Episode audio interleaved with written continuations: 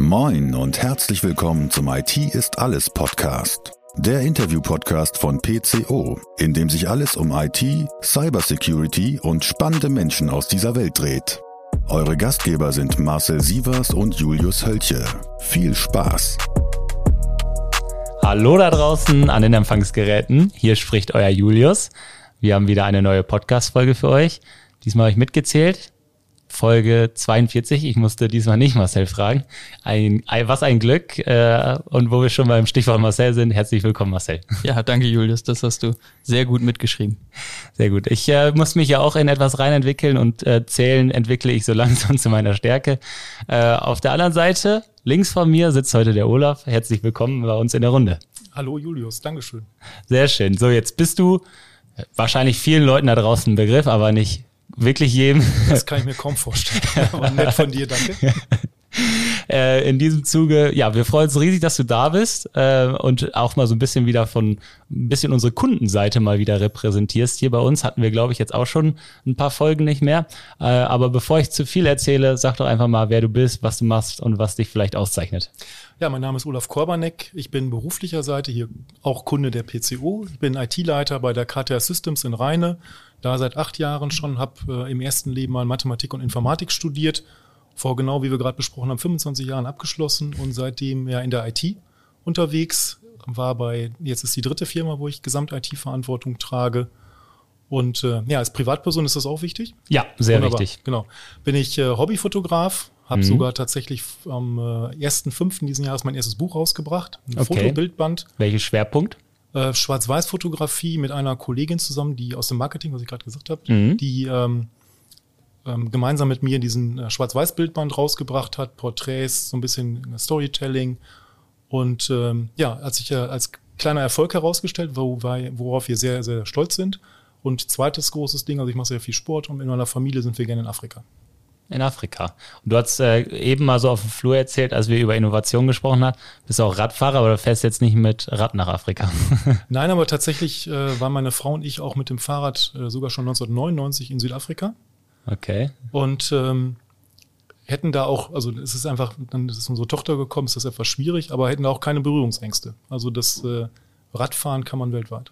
Ja, das hört sich gut an. Das ist ein gutes Hobby, was man überall ausführen kann, genauso wie Fotografieren. Exakt. Würde ich sagen, hast du dir äh, gute Wahl getroffen. Ähm, sehr spannend. Äh, vielleicht noch mal so ein bisschen zurück zu deinem Studium, weil das, äh, da frage ich mich auch immer. Ähm, ich will jetzt nicht sagen bei den älteren Leuten, aber doch passt. also früher war das ja auch Gang und Gäbe irgendwie, dass die Mathematiker und Physiker dann so langsam in die IT reingerutscht sind. Kannst du dir das erklären? Ja, das kann ich ganz wunderbar erklären, weil Sehr ich gut. bin auch ähnlich. Ähm, ich habe 1990 angefangen zu studieren und da konnte man Informatik nur in Dortmund studieren. Mhm. Das heißt, ich habe Mathematik studiert mit Nebenfach Informatik ah, okay. und habe dann äh, dem äh, das große Glück gehabt, dass ich aber meine Diplomarbeit in äh, Informatik machen konnte. Okay, und das war wahrscheinlich früher bei mehreren Leuten ausschlaggebend und äh, dadurch seid ihr alle in die IT gerutscht, glücklicherweise. Also Physiker, Biologen, äh, naturwissenschaftlich geprägte Leute hat man also früher noch deutlich mehr ja. äh, angetroffen. Und also ist, wenn man sich das überlegt, was man gelernt hat, in der, also man hätte damals auch Informatik abschließen können, ohne am Computer eine Arbeit zu machen. Mhm. Also eine rein theoretische Arbeit über was ich Sortieralgorithmen wäre durchaus, glaube ich, noch möglich gewesen. Und die Zeiten haben sich einfach wahnsinnig gewandelt. Und also ich bin fertig geworden, bevor das Internet so richtig groß geworden ist. Ähm, das können sich viele heute gar nicht mehr vorstellen. Ja, also auf jeden Fall äh, eine spannende Nummer, wenn man es mit heute vergleicht. Und ich bin, noch, ich bin noch keine 100 Jahre alt. Also nee. das vielleicht, weil das ja, das sieht kann man ich, ja nicht. Kann ich bestätigen. Also sieht nicht nach 100 aus. Nein, du hast es im Vorfeld mal gesagt oder äh, glaube ich auch gerade, ich weiß nicht, 51, 51 genau. hast du gesagt. Also ja, ganz so lange ist es wirklich noch nicht her. Ja. Ähm, aber ja, es ist äh, auf jeden Fall sehr spannend und ein spannender Werdegang, ähm, den du da hast. Vielleicht erzählst du noch mal ein bisschen was zur KTR weil auch das vielleicht nicht jedem Endverbraucher oder aus unserer Security- und IT-Branche ein Begriff sein muss. Ja, die KTR, die Abkürzung steht für Kupplungstechnik Reine, ist ein Hersteller von Kupplungen.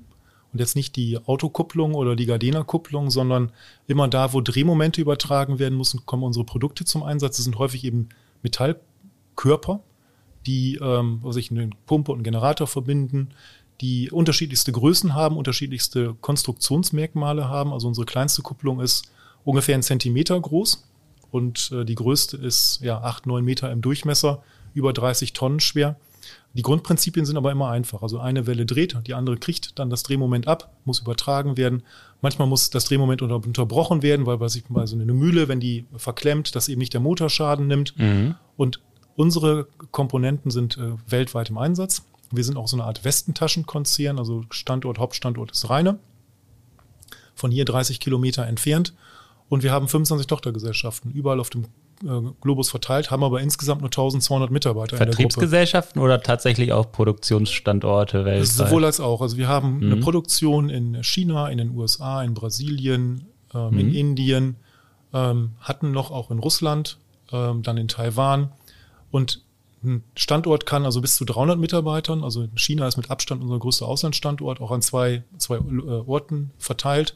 Und die kleinsten Standorte sind dann so anderthalb Mann Geschichten. Einfach ein Vertriebler mit einem Assistenten, einer Assistentin. Mhm. Und dort wird dann vor Ort einfach erstmal der Markt beackert, Kunden aufgebaut und irgendwann, wenn man groß genug ist, lohnt sich vielleicht eine Maschine hinzustellen.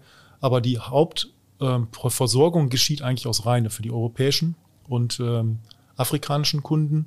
In Nordamerika wird äh, hergestellt, in Brasilien wird hergestellt und in China. Da kann man sich so auf dem, auf dem Globus, glaube ich, ganz gut vorstellen, dass wir so eine Art Säulenmodell haben und mhm. von da aus dann die Märkte beliefern, weil wir eben Metall Komponenten herstellen, ist Vertriebs, ist der, der Fracht, Frachtanteil natürlich auch, auch ein Punkt. Sind natürlich entsprechende Gewichte äh, und wenn man dann sich vorstellt, mal also acht, neun Meter, ist jetzt vielleicht nicht, was äh, eure Vertriebler jede Woche äh, 100 Stück verkaufen, aber äh, wird wahrscheinlich auch äh, ja, se seine gewisse Berechtigung in eurem Portfolio haben. Das sind so Projekte, über die man sich natürlich freut. Das ist auch dann von der Konstruktionsseite her eine Herausforderung, wir stellen seit einigen Jahren auch Kühler und Bremsen her, also Bremsen hauptsächlich mhm. im Windkraftbereich. Windenergie ist sowieso ein großes Standbein der KTR. Und vielleicht ganz interessant ist, wir stellen die Produkte nicht alle selber her. Also derselben, der, der Eigenfertigungsanteil bei uns ist ungefähr 20, 22 Prozent. Mhm. Den Rest der, ähm, der Teile kaufen wir zu von äh, Zulieferern, mit denen wir sehr eng verbandelt sind, also Drehereien, Fräsereien. Mhm. Und unser Schwerpunkt ist eigentlich mehr Logistik und die Produktentwicklung. Mhm. Und im Endeffekt sind wir eigentlich wie eine riesengroße ähm, Ingenieursbude, mal jetzt ja, locker mit gesprochen, mit über 1000 Mitarbeitern. und haben also nicht so wirklich diese Produktionsgene. Ich habe ja erzählt, ich komme mhm. aus dem mhm. Automotive-Bereich und eine produktionsgetriebene Company tickt einfach anders als eine vertriebsorientierte und KTR ist definitiv vertriebsorientiert. Mhm. Jetzt ähm, ist vielleicht dann das Produktionsthema nicht das Non plus Ultra von der Wichtigkeit, wie es vielleicht sonst so bei den typischen Hidden Champions hier so in der Region ist. Äh, Produktion muss immer laufen und der Geschäftsführer, wenn die Produktion nicht läuft, dann haben wir Ausfallzeiten und äh, dann äh, ja, können wir quasi hier den Laden abschließen. Das relativiert sich dann so ein bisschen, aber trotzdem habt ihr ja in eurer in, in eurem Unternehmen schon starke Risiken. Deshalb kümmert ihr euch wahrscheinlich auch viel um das Thema der Informationssicherheit. Kannst du vielleicht mal so ein bisschen sagen, wo vielleicht gerade speziell für euren Markt und wie ihr wie er als Unternehmen tickt, die Risiken dann tatsächlich sind? Ich glaube gar nicht, dass wir da anders sind als andere Unternehmen. Also mhm. unser, unser Risiko ist in der Produktion, also wir sind ja C-Teile-Hersteller, Komponentenhersteller mhm. äh, und unsere Produkte sind auch leicht kopierbar. Ein großes Risiko haben wir in dem, also ein größeres Risiko als andere haben wir dort nicht. Mhm. Unsere Innovationskraft ist eigentlich die, die Vielfalt der Teile, die wir herstellen können. Also das, das Feintarieren dieses Produktionsnetzes, das wir haben, die Produktionsplanung, die Produktionssteuerung, die Koordination zum Kunden hin, also Liefertermine abstimmen. Das ist so das Hauptrisiko. Und da ist eigentlich jetzt bei uns weniger ein Ausfallrisiko. Das kann man über Bestände abfedern, das kann man über ein ausgefeiltes Logistikkonzept abfedern.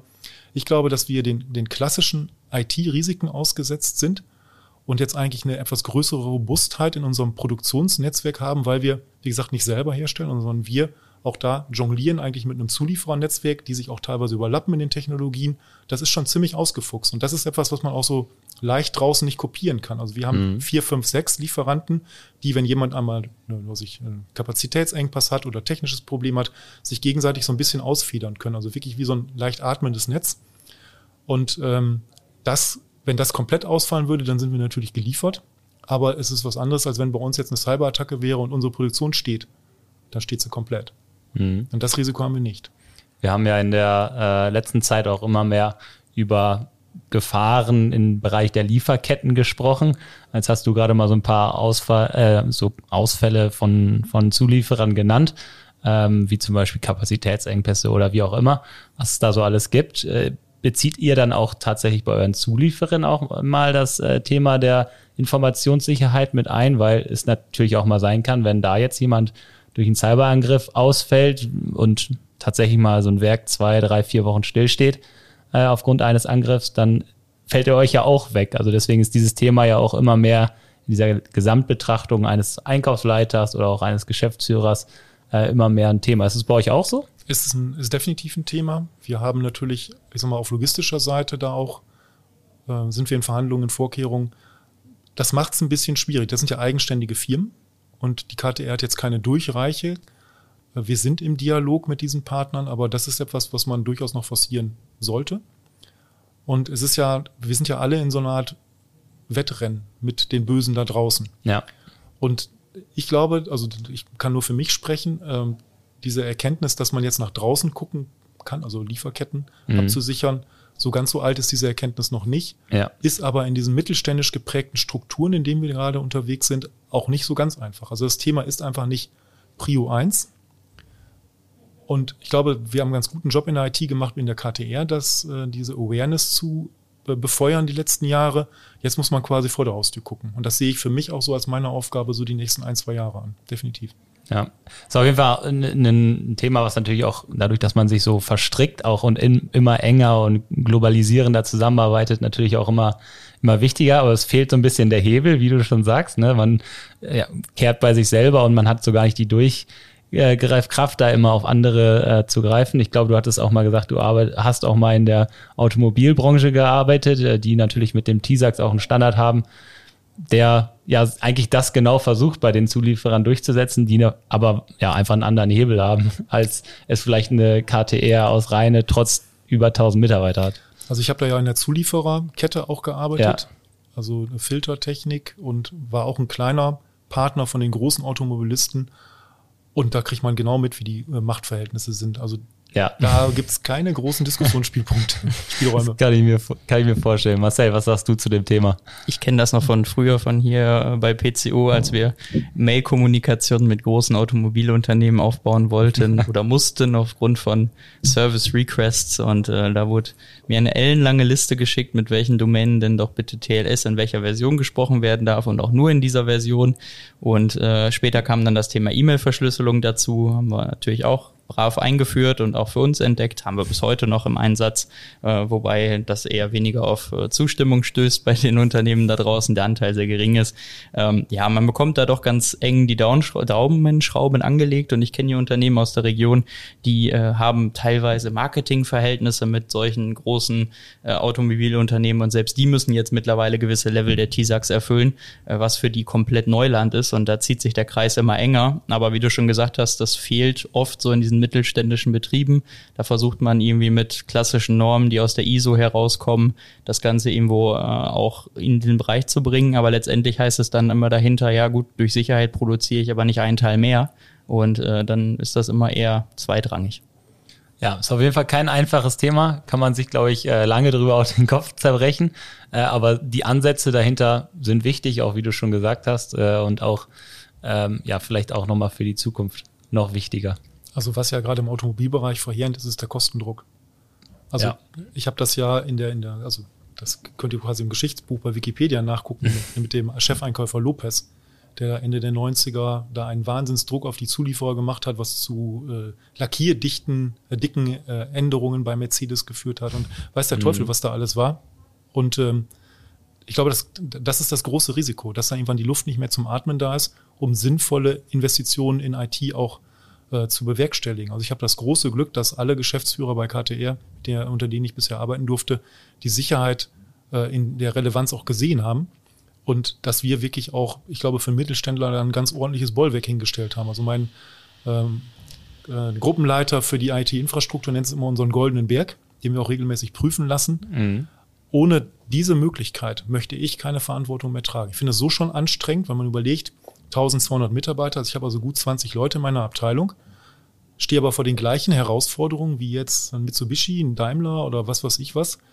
Also Tochtergesellschaften auf allen, auf allen Kontinenten, äh, Homeoffice-Regelungen weltweit, äh, Datenhaltungsthematiken, Hackerangriffe, auch das sehen wir. Das aber nicht mit einem SOC-Team von 20 Leuten oder 200 Leuten irgendwo sitzen, sondern mit den 20 Mannekes, die eben da mit mir gemeinsam da, da schaffen. Ne? Da sprichst du was sehr Spannendes an, weil äh, den, den Punkt, dass die Herausforderungen eigentlich genau die gleichen sind. Äh, und wenn man dann nicht den Support hat, äh, aber trotzdem mit den gleichen Herausforderungen kämpft, ist natürlich auch manchmal eine frustrierende Sache. Also ich saß vor gut drei Jahren vor einem Kripo-Kommissar, weil wir eine Cyberattacke hatten. Und ich war für eine Stunde der Hauptverdächtige. Zusammen mhm. mit meinem äh, Hallo Mike, Mike Kellner aus meinem Team. Äh, das wollen wir unbedingt vermeiden. Das ist kein schönes Gefühl. Ja. Und dann wird einem auch bewusst, dass dann auch so alle Grundrechte, die man sich so glaubt, sicher zu sein, dass sie mal ganz schnell ad acta gelegt werden, also eine Kontenprüfung, was, was so bei einem passiert finanziell, das ist gar ruckzuck gemacht. Und es wird einem bewusst, man spielt im gleichen Konzert mit gegen die ganzen Bösen und hat eben nur wirklich das an Know-how, was man selber im Team hat und muss sich dann geschickt das zukaufen, was man halt nicht vorhalten kann. Und da, das ist für mich, also ich würde mal sagen, 50 Prozent meiner Tätigkeit aktuell, dieses Austarieren dieses Netzwerkes an Unterstützung im Security-Bereich, weil ne, 1997 äh, äh, Informatik abgeschlossen, die Welt hat sich einfach wahnsinnig weiterentwickelt und da auch schlagwortfest allein nur zu bleiben, ist, ist keine leichte, keine leichte Sache. Und dann eine vernünftige Abschätzung zu machen, was braucht man jetzt wirklich an Investitionen, weil das fängt ja in der Security mal gerne erstmal sechsstellig an und kein Geschäftsführer freut sich, wenn man mal eben wieder mit einem Thema um die Ecke kommt, wo man keine Kupplung mehr für verkauft. Ja, ja, das ist schon, schon richtig. Aber das ist genau das, eigentlich genau das Thema, weil auf der einen Seite die Bedrohungslage, die sich dann ja auch immer weiter verändert und dass man immer wieder prüfen muss, hat man jetzt noch den, den richtigen Stand äh, auch innerhalb und arbeitet man noch mit den richtigen Partnern zusammen, kann ich mir schon vorstellen, dass das viel, viel Arbeit einfach erzeugt. Wir sehen es ja auch an unserer Arbeit hier, ähm, ja, was das auf, auf der anderen Seite auch für eine Arbeit verursacht, wie viel wir in den Gesprächen sind, äh, bis so ein Projekt dann wirklich mal zum Zuge kommt, hat man auch seine fünf, sechs, sieben, acht, neun, zehn Gespräche geführt und ein paar Konzepte geschrieben. Äh, das ist natürlich auch auf der einen Seite eine ja, eine enorme Litanei an Aufgaben in dieser täglichen Analyse, was braucht man eigentlich? Äh, und dass man, wenn man dann noch vor der Entscheidung steht, dass man ja nicht die Rückendeckung hat, dann ist es wahrscheinlich äh, ja so ein bisschen ja vergebene Liebensmüh oder wie sagt man? ich weiß nicht, wie man dafür die Verantwortung übernehmen möchte. Also ja. ich, ich würde das nicht machen. Also definitiv, wenn der Punkt käme, dass jemand eine sinnvolle Investition, die einfach nicht diskutabel ist, sagt, nee, das machen wir nicht, weil, dann würde ich direkt danach sagen, ja, dann mache ich auch nicht mehr, weil. Das, ja. ist, das ist unkalkulierbar. Also das ist wirklich, wir haben jetzt vor kurzem erst einen externen Penetrationstest abgeschlossen, also wirklich in einem auch ja, sehr, sehr bekannten Mann in der Szene eben freie Hand gelassen, mach, was du willst. Von außen ist er nicht reingekommen, dann haben wir eine Phishing-Attacke ihn machen lassen. Also wir machen regelmäßig auch interne äh, User Awareness Tests, wir haben ein Tool auch dafür, aber er hat dann eben versucht, von außen reinzukommen, er sagt, HGBH hat nicht funktioniert, haben wir eine andere Komponente bei uns getestet, dann haben wir ihn reingelassen und haben letzte Woche 325 Mails auf unsere User ausgelassen und da wären tatsächlich vier oder fünf drauf reingefallen. Was das bedeuten kann, wenn man dann also, das kann ja jeden Tag passieren. Ja. Und wenn man dann nicht adäquat aufgestellt ist, möchte ich gar nicht drüber nachdenken. Und ja. auch überhaupt zu wissen, überhaupt zu wissen, ob man adäquat aufgestellt ist, das ist ja schon alleine äh, eine Sisyphus-Arbeit. Jetzt hast du eben mal den Cyberangriff bei euch angesprochen.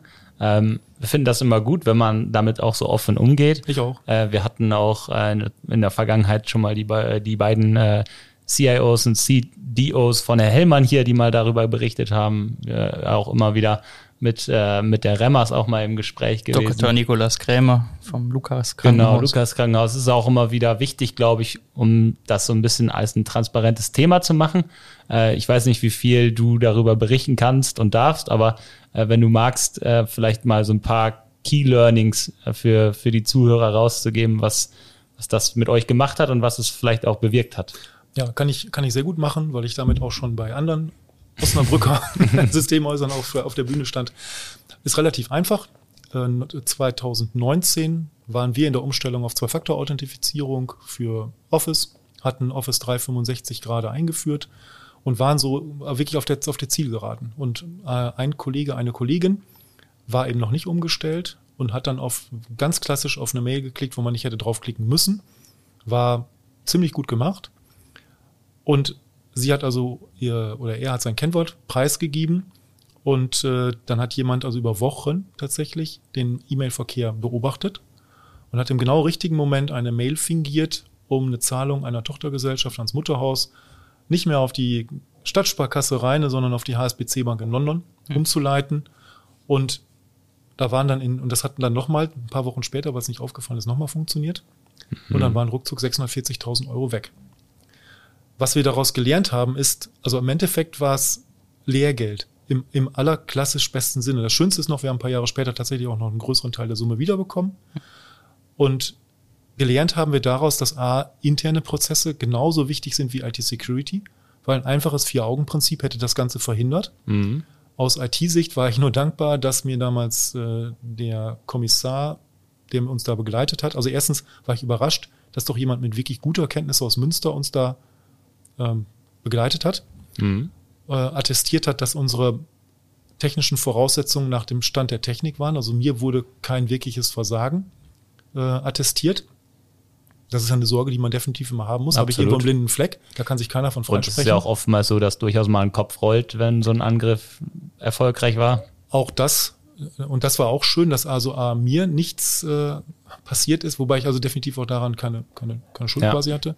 Und auch äh, derjenige, der das äh, eben das Preis, äh, preisgegeben hat, dem ist auch nichts passiert. Mhm. Also man hat daraus gelernt. Wir haben äh, A, natürlich alle Luken durch, äh, dicht gemacht, die man da, also zu dem Zeitpunkt war dann der zweite, zweite Faktor auch eingeführt.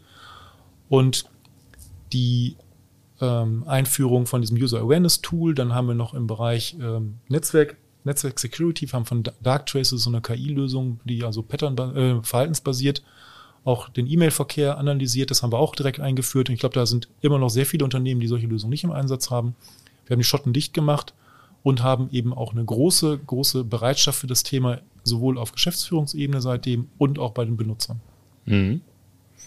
Also finde ich super, dass ihr da äh, auch so offen mal äh, darüber redet und das erzählt, wie es dazu gekommen ist. Äh, und äh, ja, ist, glaube ich, wichtig zu erfahren, dass es auch nicht immer die, der große Ransomware-Angriff, den man vielleicht intern irgendwo im Netzwerk ist, dass man den noch irgendwie erkennen kann mit Anomalieerkennung und so weiter, wenn da laterale Bewegungen sind, sondern dass es auch mal, ich hätte mal fast gesagt, so, so was Stumpfes ist, wie da liest mal einer, also klar, irgendwo gehen Credentials verloren, das ist ja oftmals der Start, aber dann liest mal einer mit äh, und ja, bringt so ein paar ja, fungierte Angebote oder ähm, Rechnungen, ja, es ist ja eher dann mit in die Runde, äh, die dann auch tatsächlich Überweisung fördern. Also genau, ja, auch ein klassisches Einfallstor, äh, aber auch eine ja durchaus bekannte äh, Masche, aber trotzdem so etwas, was in der öffentlichen Diskussion ja manchmal rund um Ransomware ein bisschen untergeht, dass es da draußen auch noch was anderes gibt. Man muss ja auch sagen, das, was ich jetzt erzählt habe, ist natürlich auch so ein quasi so ein, so ein Tor der Vergangenheit. Ja. Wer heute nicht einen zweiten Faktor eingeführt hat, und das gibt's ja tatsächlich immer noch, das, das kann ich mir überhaupt nicht Sehen vorstellen. Sehen wir immer wieder, ja. Ist doch schräg, oder? Schräg, weil es so einfach ist und so viel bringt. ja, also ich habe tatsächlich, ich halte im, ich glaube im Oktober nochmal auf einer großen Veranstaltung auch mal einen Vortrag, wo dieses Beispiel auch wieder kommt, wo ich ernsthaft gefragt habe, ist das nicht wirklich alter Tobak? Meine ich mich nicht lächerlich, wenn ich da aufstehe? So, ja. da kommt der IT-Leiter von vorgestern. Nein, es ist ja tatsächlich immer noch, dass Firmen das nicht haben. Ja. Und das, also das, das schreit zum Himmel, meiner Meinung nach. Und Auf jeden Fall. Ich finde auch gar nicht, dass es die, ich sag mal, die leichtere Attacke ist, sondern die Mails waren gut gemacht. Also derjenige hat den, den Schreibduktus des Kollegen nachgemacht. Äh, die Anrede war entsprechend adäquat. Es wurde aufs Wochenende sich bezogen. Also das, das Reinkommen war dann schon großes Tennis. Also das war wirklich, das war gut gemacht. Auf jeden Fall. Also, ähm, also mit Stumpf, das meine ich auch so, dass da jetzt vielleicht gar nicht so dieses, was man sich so klassisch von einem Hacker vorstellt, ne? Dieses, ich kämpfe mich hier wirklich monatelang durch die Infrastruktur, bis ich irgendwann mal einen Domain-Controller habe und dann schieße ich hier irgendwann alles ab. Äh, und dann kommt die Ransom-Note und dann, äh, dann freuen sich alle, sondern dass es wirklich so ja nah einfach an dem ist, was täglich passiert. Ne? Also Rechnung fliegen irgendwo rein und dann kommt mal ein so eine gefälschte.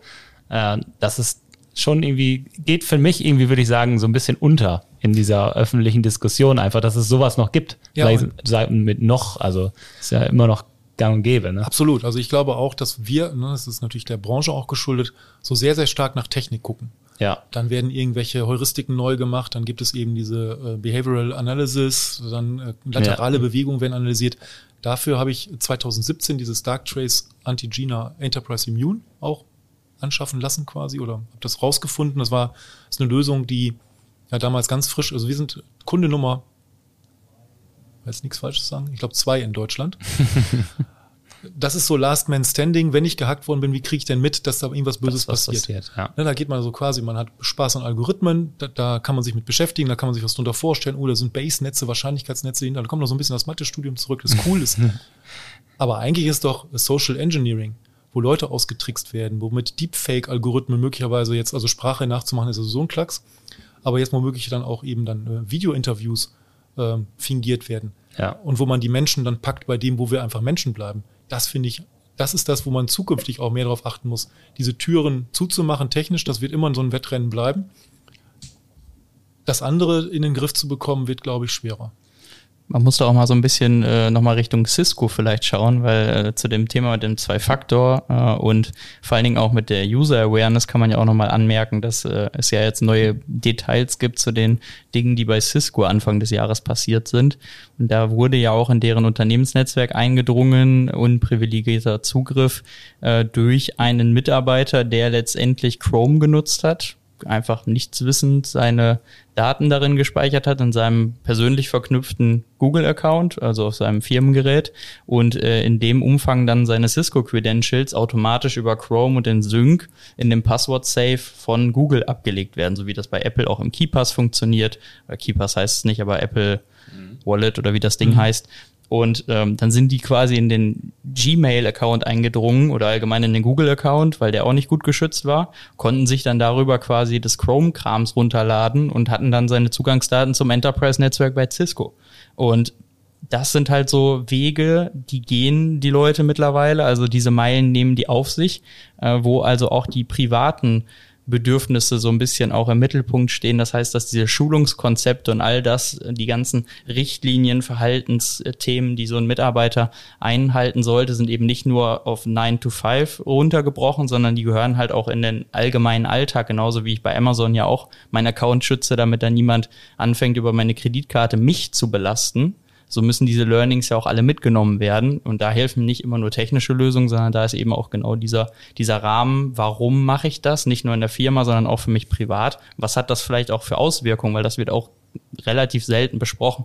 Mitarbeiter nehmen nicht immer mit, wenn sie hier um 17 Uhr nach Hause gehen, warum sollte ich mich zu Hause denn jetzt auch so verhalten? Wenn der Rechner da kaputt ist, dann setze ich den neu auf. Ja, ist ja okay, wenn ich irgendwo draufklicke, dann fällt mir das vielleicht irgendwann auf.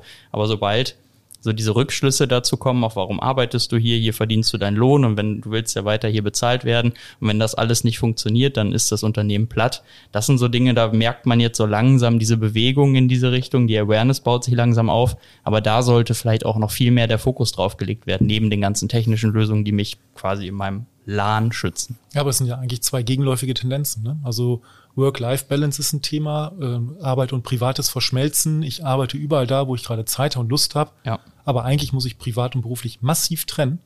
Also es war gar nicht schlecht, wenn man damals quasi um 17 Uhr den Griffel hat fallen lassen und ja. alles in der Firma gelassen hat. Hat zumindest einfacher gemacht, ne? Ja, ja aber ne, also das sind, das eine wird quasi, ist es gängige Praxis. Mhm. Ich arbeite abends um 20 Uhr, rufe ich nochmal an dem Gerät, wo ich auch privat meine Sachen mache, dann nochmal die Firmen-E-Mails auf.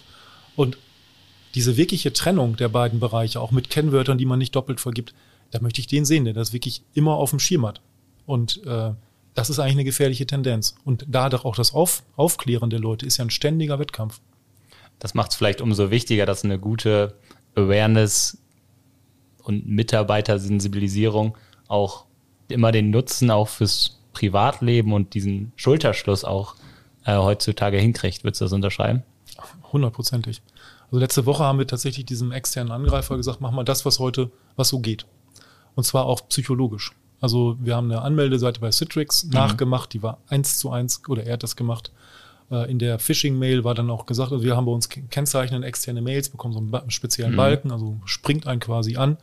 In dem Text wurde noch gesagt, Achtung, diese Mail hat zwar diesen Balken, aber ist trotzdem von der IT. Also da musste man schon wirklich ganz genau hingucken, dass dann eben zwei Anmeldescreens kamen und die Credentials ausgelesen worden sind.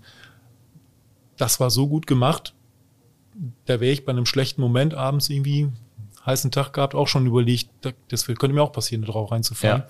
Und wenn dann von 325 äh, Betroffenen nur fünf da drauf reinfallen, das finde ich eine super Quote. Ja, also das ist wirklich sehr gut. Wir machen sowas ja auch immer mal. Ähm, ist auch in den letzten äh, Folgen hier immer ein sehr heiß diskutiertes Thema gewesen, kann man durchaus so sagen. Und unsere Statistiken, würde ich sagen, bei, bei vielen Unternehmen liegen deutlich höher. Also 10 bis 15 Prozent. Ja, die hat man eigentlich, die hat man eigentlich immer.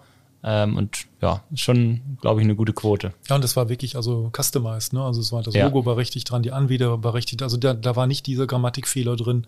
Das, das war wirklich Champions League. Wir haben natürlich auch diese einfacheren und da haben wir eine Quote so zwischen ein und drei Prozent. Wir haben interessanterweise im Ausland eine höhere Quote an wir fallen drauf rein als in Deutschland. Mhm. Und ich glaube, insgesamt so von der, von der ganzen Mannschaft her haben wir dieses Thema User Awareness, ist ja immer nur eine Momentaufnahme, gerade ganz gut im Griff und versuchen natürlich auch aufzugreifen, wenn es da neue, neue Vektoren gibt. Und ja. dieses, dieses Thema war jetzt, hat uns auch was ge gebracht. Also, was, was bringt mir das, wenn ich das einfach nur, es soll ja nicht um die Leute vorzuführen, sondern es soll ein Erkenntnisgewinn sein. Und mit den Credentials hat dann der externe Angreifer ja auch was bei uns im Netzwerk gemacht. Und wir haben unser Administratorenkonzept jetzt ja schon vor einer ganzen Weile eben getrennt, dass, dass wir also, wie es eigentlich auch vorgesch oder vorgeschlagen ist, dreistufig ja. haben. Also er, er ist auf nichts wirklich Schlimmes gekommen, Wichtiges gekommen, und aber eine Ransomware-Attacke würde dann eben den User-Kontext verschlüsseln. Ja, so what. Also war, Kann man war neu gut. aufsetzen. Genau. ja. Ähm, jetzt haben wir so ein bisschen mal dieses Thema Phishing und sehr, sehr gutes Phishing, Social Engineering und so besprochen. Jetzt holt ihr euren User bestimmt auch nochmal anderweitig ab, weil äh, so, so eine gute Mitarbeitersensibilisierung geht ja auch in Richtung Schulung oder so aktuelle Bedrohungen auch durch mal, weiß nicht, in, in einem Intranet oder so zu teilen. Immer so ein bisschen alle Leute so ein bisschen in meinem Hinterkopf dieses Thema zu halten, gar nicht um den Angst zu machen, sondern um denen eigentlich ein gutes Gefühl zu geben, ähm, was man beachten kann. Äh, macht ihr sowas auch oder wie, wie sieht das Thema so euch bei euch aus, wie ihr so einen Mitarbeiter so ganzheitlich abholt? Ja, also wir richten uns da oder lehnen uns an die VDS 10.000 hm. und ähm, ich glaube, ich bin so die das personifizierte Sprachrohr für dieses Thema. Also mhm. ich mache dann zwischendurch bei uns im Intranet äh, Hinweise, wenn irgendwas äh, ja wieder gerade durch die durch die Gazetten geht wir haben bei uns auch den Umstand, dass eigentlich fast jede Woche ein Kunde von uns intern gesperrt werden muss, also für den E-Mail-Verkehr, weil der gerade gehackt worden ist. Auch sowas machen wir publik. Wie jedes Unternehmen, weil ich auch das auch ich mal, so ein bisschen als One-Man-Show mache, ähm, könnte man da mehr machen. Mhm. Ich bin da auch mit einem Kollegen, äh, oder lass mich, lass, lass mich da auch helfen. Also wir haben im ähm, Portal bei uns jetzt einen schönen Bereich Informationssicherheit, wo man also sich auch informieren kann, wie sieht Phishing aus, wie sehen die anderen Dinge aus ähm, da kommen Nachrichten rein und das die, äh, hängt natürlich auch immer davon ab, dass es auch gelesen wird, gesehen wird. Ja. Äh, wir haben Aushänge gemacht und äh, ja, versuchen das Thema also immer so ein bisschen am Köcheln zu lassen. Nicht, dass ja. die Leute denken, boah, jetzt schon wieder mit ihren blöden Phishing-Mails. Ähm, die bekommen bei uns, ja, ich sag mal, einmal im Monat eine fingierte Mail. Und wir, wir messen natürlich auch, wie darauf reagiert wird. Und dann kommen News eben einge, einge, ähm, eingespielt. Eine wirkliche Schulungsmaßnahme, Sensibilisierung geschieht bei uns, wenn man anfängt, äh, bei uns zu arbeiten. Also wir haben eine Einarbeitungsveranstaltung, da mache ich dann so anderthalb Stunden den Vorturner fürs Thema Security und wie bei uns welche Richtlinien gelten, wo man welche Daten findet, wo man sich, wie man sich verhält im Falle eines Falles und wo wir noch besser werden können, ist da, das dann auch für die Stammbelegschaft regelmäßig zu wiederholen. Da sind wir dann noch dabei, das so ein bisschen prozesssicherer zu machen. Ja. Hast du dann auch von deiner Rolle neben deiner eigentlichen Rolle auch noch so ein bisschen den, den offiziellen Titel auch des Informationssicherheitsbeauftragten. Führst du den nebenbei auch noch? Hast du quasi so eine Doppelrolle oder gibt es den bei euch so nicht? Nein, wir haben jemanden extern beauftragt. Okay. Und du bist quasi interner Koordinator. Ja. Ja. Okay. Hm. Ist auch ein, auch ein spannendes Thema, weil wir sehen es natürlich auch immer mal wieder, dass es solche Doppelrollen auch gibt die sich dann manchmal auch ein bisschen beißen. Äh, ich glaube, nach äh, aktuellen ISO 27001 ist es, glaube ich, auch nicht erlaubt, äh, eigentlich. Ähm, aber du hast jetzt gerade mal die, auch die VDS 10.000 angesprochen.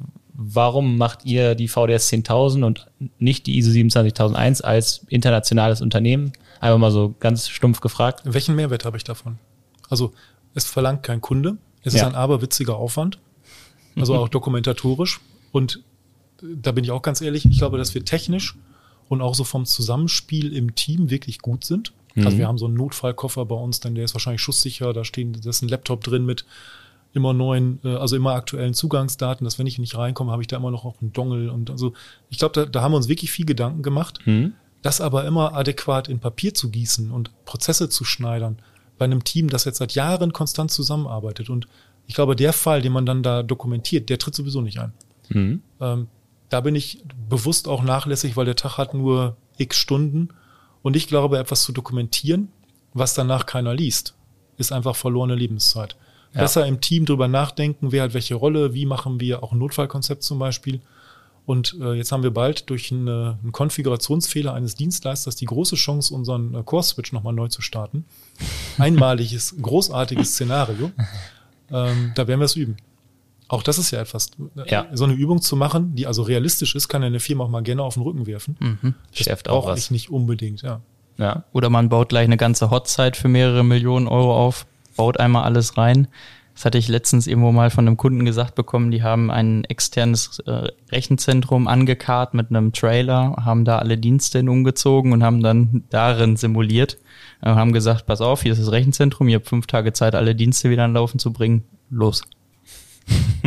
und dann ja, war bei denen einmal im Jahr, jeder wusste, wenn der Trailer kommt, scheiße, jetzt geht's wieder los.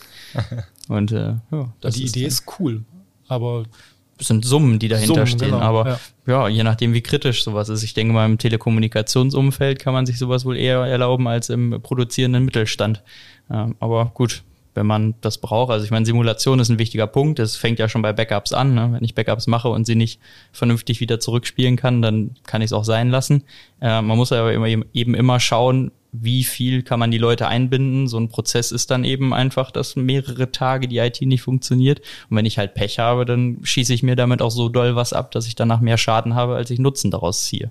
Und das ist dann immer so ein wichtiger Punkt, das vernünftig zu planen.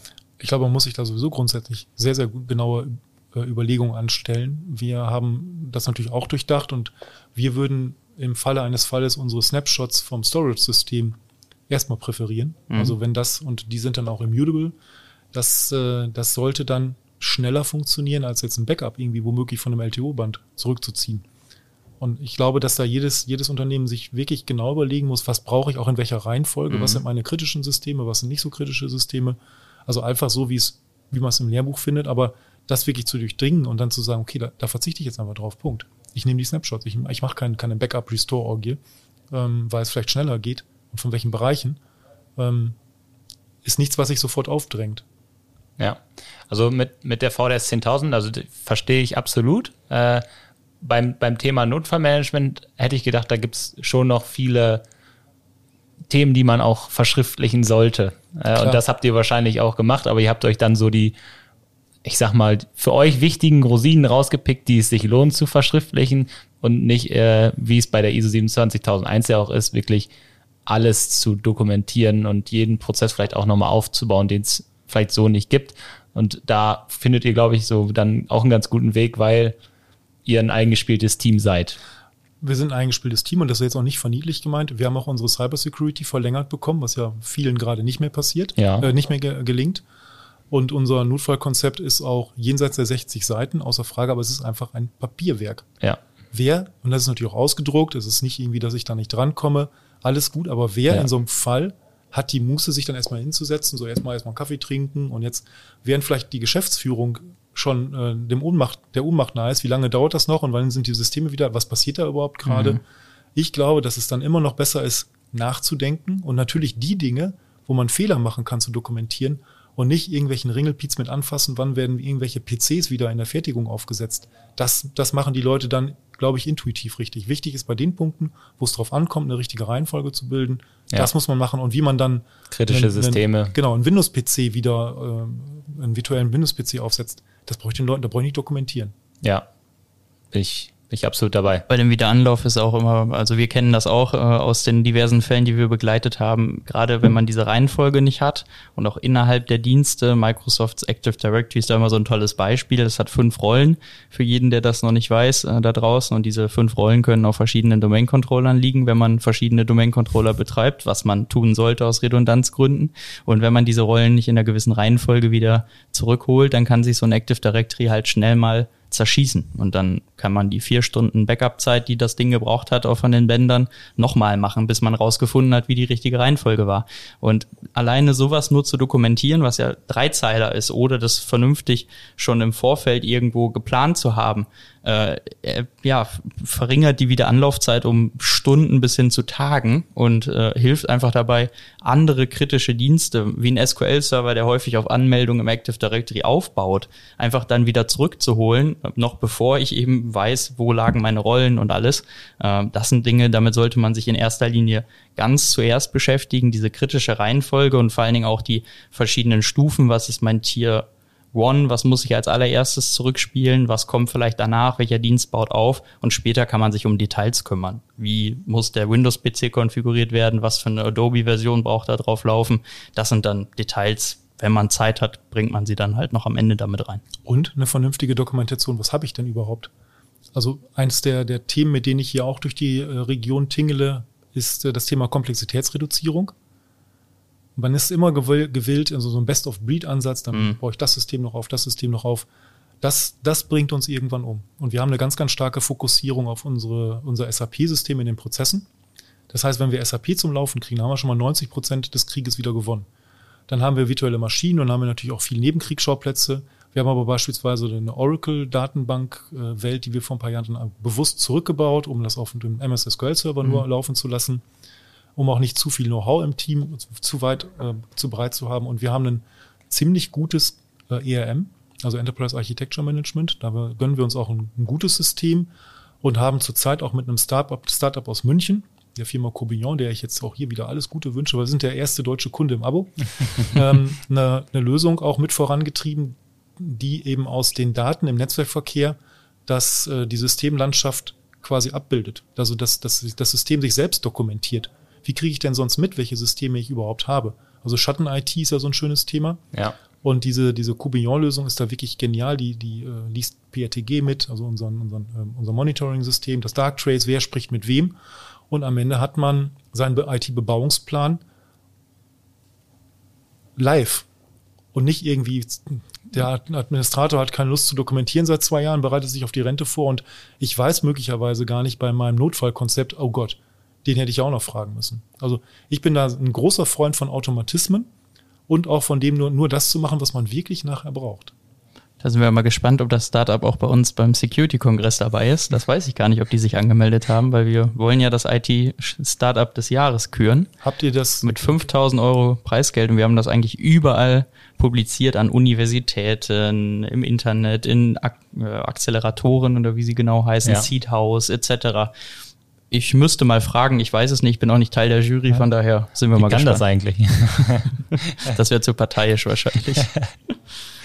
Ja, aber man merkt schon, dass ihr euch sehr, sehr viele Gedanken macht, ähm, wie ihr es richtig aufstellt und was auch, äh, wie es euch am meisten nutzt. Und das finde ich äh, sehr fortschrittlich. Äh, das muss man wirklich mal so attestieren. Äh, kennt man, glaube ich, nicht von, von jedem Unternehmen, mit dem wir auch äh, sprechen und wirklich auch diese Tiefe und diesen, diesen Willen, ähm, für euch wirklich die, das Beste zu finden, individuell das Beste zu finden und nicht vielleicht auf irgendwie was zu hören und das irgendwie mal so im Kauderwelsch zu implementieren, äh, finde ich auf jeden Fall ja eine sehr, sehr äh, hervorragende Sache und äh, man merkt dir auch deine Begeisterung daran an, vielleicht auch mal den die Nische zu finden, die dann perfekt für euch passt. Das ist Demut. Also das ist einfach die, diese Erkenntnis, man hat nur einen Kopf und der kann auch nur 24 Stunden denken und dann hat man das vielleicht mal 20 Mal in der Truppe. Ja. Das ist doch nichts. Also auch das Thema Notfallmanagement, das ist, äh, ist glaube ich, okay. Wir lassen uns aber jetzt bewusst von einem, von einem Berater nochmal helfen, der das als, als Schwerpunktthema hat um eben auch die Organisation nochmal abzuklopfen, um auch die Verantwortlichkeiten nochmal neu zu machen, um vielleicht auch dann wirklich die Dokumentation nochmal neu zu machen oder anzupassen. Mir ist das bewusst, dass ich da die Weisheit nicht mit Löffeln gefressen habe. Und ich immer schon im Leben, also ich bin sehr, sehr neugierig, sehr wissbegierig, weiß aber eben auch, dass man eben nicht alles wissen kann und bin da sehr dankbar und nehme jeden Ratschlag gerne an. Weil das ist unsere Achillesferse. Finde ich äh, einen wieder mal sehr gelungenen äh, sehr gelungenen Ausklang für diese Sendung. Also wenn jeder sich so ein bisschen so viel Einstellung mitnimmt, wie du hast, äh, glaube ich, entwickeln wir uns auch in der, äh, entwickelt sich jedes Unternehmen einmal weiter und ich glaube auch jede Person, um so ein bisschen immer weiter ranzukommen und äh, immer den, wie du schon sagst, den Bedrohungen da draußen, äh, dem, dem Gegenstück, dem Angreifer so ein bisschen auf der auf den Fersen zu bleiben und zu folgen und sich äh, passend aufzustellen. Wir haben immer zum Abschluss unseres Podcasts immer eine Frage, die wir jedem so ein bisschen stellen und zwar das ähm, war aber nicht abgesprochen, das war auf dem Zettel. und zwar ist es äh, unsere, Marcel nennt es manchmal, glaube ich, gerne Sneak Preview. Äh, ich sag manchmal so ein bisschen, ja, wir gucken mal, wir gucken mal in die nächsten Jahre oder vielleicht auch manchmal reicht in unserer Branche ja auch das nächste halbe Jahr. Ähm, aber da einfach mal an dich gefragt, was glaubst du, ist so das, was wirklich uns in, in der nächsten Zeit äh, am meisten abfordert und vielleicht, wo wir uns dann wieder die Frage stellen müssen, sind wir richtig aufgestellt, so wie ihr es dann auch macht? Was glaubst du, was, was kitzelt uns da in der Zukunft? Also ich bin ja schon ein bisschen länger hier auf der Wiese, ne? also betreibe schon länger Stoffwechsel als ihr. Deswegen weiß ich, dass man oft so in die Zukunft gedenkt, groß, äh, gedacht, große Veränderungen antizipiert. Mhm. Und im Nachhinein ändert es sich ja, es ist ja mehr eine Evolution als eine Revolution. Mhm. Also ich, ich glaube, im Großen und Ganzen wird das Bedrohungsszenario meiner Meinung nach ähnlich bleiben, aber der Schwerpunkt Richtung OT.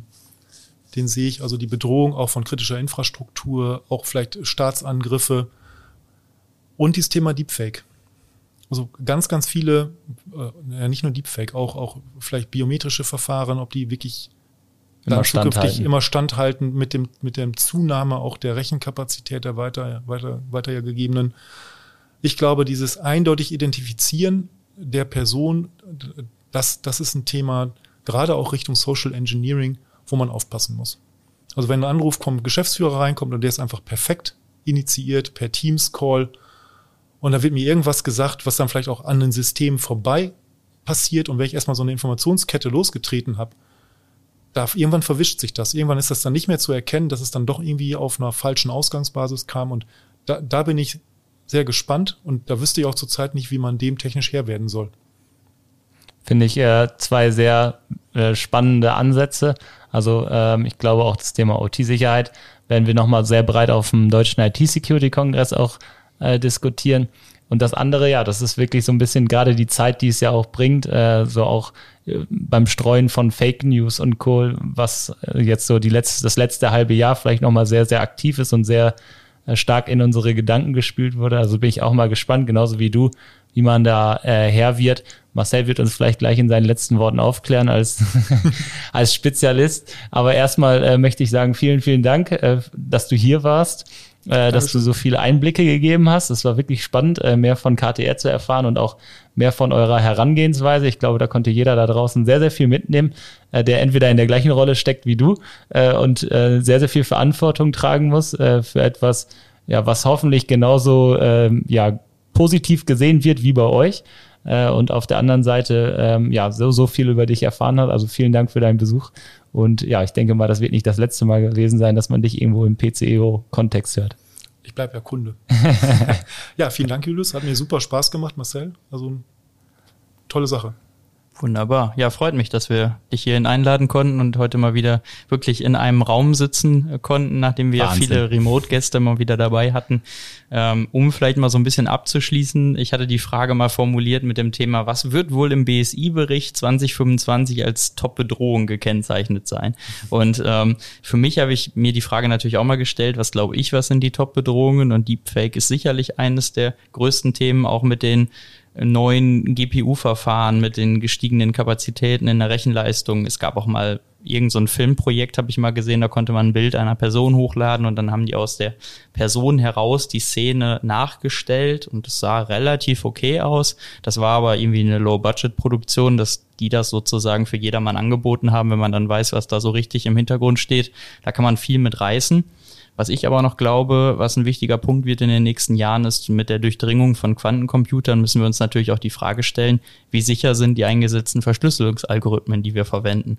Und man muss da immer wieder äh, nachtragend auch sein und sagen, ja, wir sind sowieso immer ein bisschen eher hinterher. Wir kennen das alle aus der Welt von TLS 1.1 und 1.2, die ja immer noch reichlich genutzt wurden, äh, auch in älteren Verfahren, die schon lange gebrochen sind. Wenn wir jetzt gerade so den Schwenk auf neuere Verfahren setzen, aber in den nächsten Jahren die Leistung doch stark erhöht wird, dann denke ich, wird das auch nochmal ein Angriff auf die Integrität sein und damit auch auf die Vertraulichkeit, kann also auch da wieder politisch genutzt werden, aber genauso auch vielleicht in anderen Kontexten, um gewisse Angriffe zu, zu ähm, ja, etablieren. Was aber definitiv da bleiben wird, sind Software-Schwachstellen. Der Grund, warum heutzutage viele Angriffe passieren im großen Stil, Microsoft Exchange und weitere, die wird es weitergeben in großem Maße. Das wird also weiterhin auch den Gruppen ermöglichen, viele Unternehmen in kurzer Zeit mit gängigen Methoden zu hacken und nur dann zurückzugreifen auf ganz individuelle Angriffsverfahren wie Deepfakes, wenn es ein lohnenswertes Ziel ist und das dann wirklich äh, ja der Aufwand auch wert ist, weil dahinter stecken dann eben die besagten Rechenleistungen, die benötigt werden. Oh, damit würde ich mich verabschieden an der Stelle. Danke dir auch nochmal, Olaf. Danke, Julius. Und ihr dürft die Geräte jetzt abschalten. Ciao. Tschüss. Das war der IT ist alles Podcast mit Marcel Sievers und Julius Hölche. Vielen Dank fürs Zuhören. Präsentiert wird der Podcast von der PCO. Die Vermarktung übernehmen Ulf Masseling und Jana Plogmann. Der Schnitt kommt von René von der Haar und die Musik wird produziert von Markus Nögel. Bis zum nächsten Mal.